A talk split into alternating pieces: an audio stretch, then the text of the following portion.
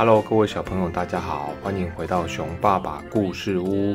嗯，最近啊，政府又宣布了我们的停课又要延长了呢，所以本来六月十四号可以回到学校跟其他的好朋友见一面的机会，又要继续延后了啦。而且这一延啊，就延到了六月底，接着就是放暑假啦。所以可能有很多小朋友不能跟坐在你隔壁的同学或者是班上的好朋友直接面对面聊天玩耍咯。不过没办法啦，因为最近啊，这个新冠肺炎的疫情还是没有特别的好转。虽然说我们的政府很努力维持它了，只是啊，还是有很多地方有人不断的被传染哦。所以我们还是要很小心。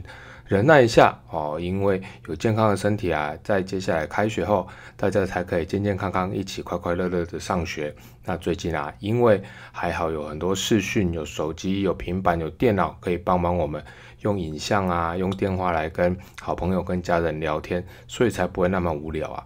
不然啊，你想想看，在古代是多么不方便啊！古代啊，连写个信都要用小鸟、用鸽子哈，脚上绑着信，让它飞飞飞飞飞。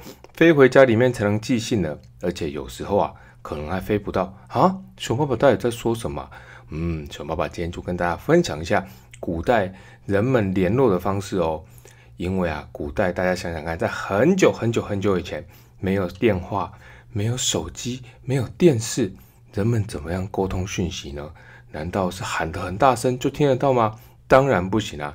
如果只是差几步路的距离，当然可以这样喊。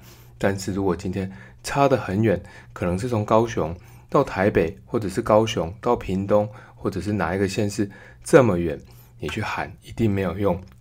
更何况说，如果时间不一样，可能你大喊的时候，要听你话的人在睡觉，那怎么喊呢？所以聪明的人类啊，就发明了一个方法，把想要说的话写下来，写在一张纸上面，然后把这张纸折好，装进一个桶子里或者一个信封里面。这就叫做书信，那可以托在旅行的人，会顺路经过你想寄信地方的人，帮你把信拿过去。那因为古代还没有，特别是邮差这种职业的时候，有时候也很难找到人啊。那你总不能写完信一直问说，哎，你会去我家吗？哎，你会经过哪里吗？哦，啊，你可不可以绕路去那边呢？大部分的人啊，通常会觉得很麻烦，所以呢，为了让书信可以顺利的寄送。聪明的人类又想到一个方法，既然人不能送，那我就找动物吧。但是要找什么动物啊？找狗吗？狗虽然跑很快，只是狗很容易被食物吸引走，然后就不知道跑去哪里了。找猫吗？猫感觉它很有个性，所以有时候跳来跳去就不见了。找牛吗？牛走那么慢，走到的时候那个信会不会都已经过期了？天哪，到底要找什么？于是啊，有人抬头一看说啊。空中的鸟，你看，因为啊，在路上行走的动物，它可能会遇到一些地形的限制，有河过不去，有一些山它爬不过去。但是鸟呢，在空中飞哦，它飞来飞去，它根本不受限制啊，它可以很轻松的穿越过海洋、河流，还有一些高山跟低谷。嗯，就找鸟。而且这时也有人想说，对，而且鸟有很聪明的方向性哦，它们可以被训练之后飞到固定的地方去。因此，就有人习惯用鸽子来做训练，因为鸽子是个很有方向性的鸟类。那被训练之后呢，你把它带离到一个地方之后，绑在它的脚上绑好书信，一放，它就知道回家的路会飞回家。所以，对很多要寄信的人来说，就可以把想要写的信绑在鸽子的脚上。于是就有一句话叫做“飞鸽传书”的由来哦，飞的鸽子传送书信的由来哦。哦，但是啊。现在因为有手机啦，有电话啦，鸽子已经不用再当邮差了。不然啊，现在大家要讲的话那么多，要寄的东西那么大件，绑在鸽子的脚上，鸽子可能也飞不起来吧。所以以前啊，写信要沟通真的很不方便了，可能纸条上面整写一两句话就不能再写了，不然啊，可能又会变成虐待动物的人了。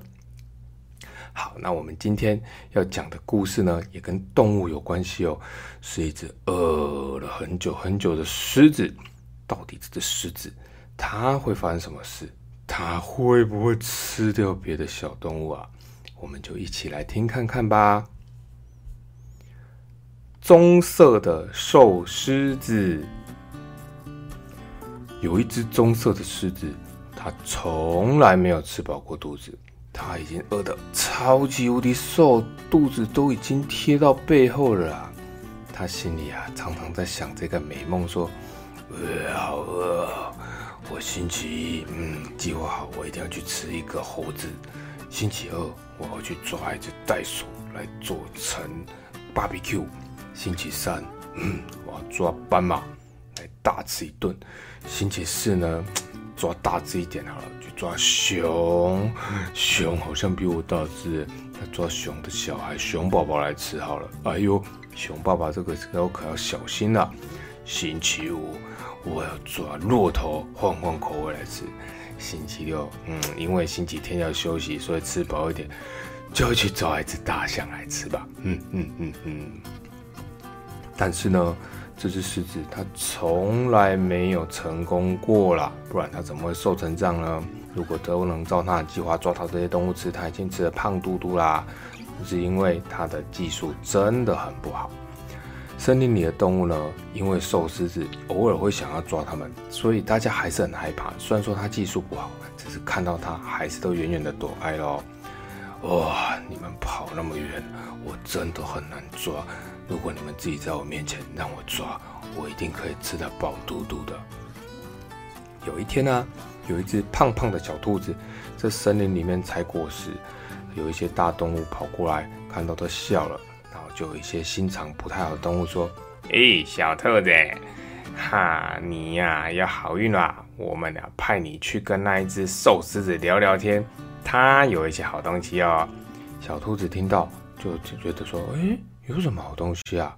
大动物就说：“啊，你去就知道了。重点是你要凑到它的面前去哦。”胖胖的小兔子就这样嘣嘣嘣跳过去了。它很快跳到了瘦狮子的旁边，瘦狮子这时候饿得肚子咕噜咕噜叫，口水都快流出来了呢。嗨，狮叔叔，您看起来太瘦了啦。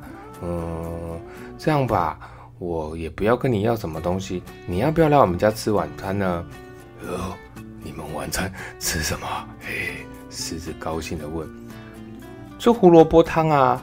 小白兔没有想太多，就这样说。瘦狮子这个时候心里盘算着，非常高兴，想说：“嗯，这个胖兔子，我直接一口把它吃掉好了，还要吃胡萝卜汤，真麻烦。”真的啦，狮子叔叔，你来我们家一定给你招待的丰丰盛盛，而且我们家有五个姐妹跟四个兄弟哦，一共加上我有十只兔子，所以我们非常会煮胡萝卜汤，煮的又大锅又好吃。瘦狮子这时听完，想说：“哎呦，还有那么多兔子，嗯，那我还是跟去他们家吃个饱好了。”嗯啊啊！这时候呢，小兔子就带着瘦狮子走走走，往他们家走去了。一路上，小兔子一直跟狮子聊天，但是啊，瘦狮子心里只是一直想着：一只、两只、三只、四只、五只、六只、七只、八只、九只、十只，天哪，要吃饱过瘾一下了。说不定吃不完还可以外带嘞，嘿嘿。小兔子一边走，旁边看着的大动物跟那些坏动物们，大家都笑了，心里想：哇哈，兔子家可要倒大霉了，我们呐就好运了，因为狮子吃饱，暂时就不会来找我们啦。一路上啊，小兔子采着野果、蘑菇跟各种不同的蔬菜，把它的篮子装满，准备去煮汤。他们走走走走走。然后走到了家门口，家门口呢有一个大锅子，下面堆着柴火，许多兔子忙进忙出的加柴火，切蔬菜加进汤里面，这锅汤煮的热腾腾的，好香好香啊！大家看到狮子，不但没有害怕，还很高兴的跟他打招呼说：“哎，狮子叔叔，欢迎光临，欢迎光临！”就把他邀请进家里去了。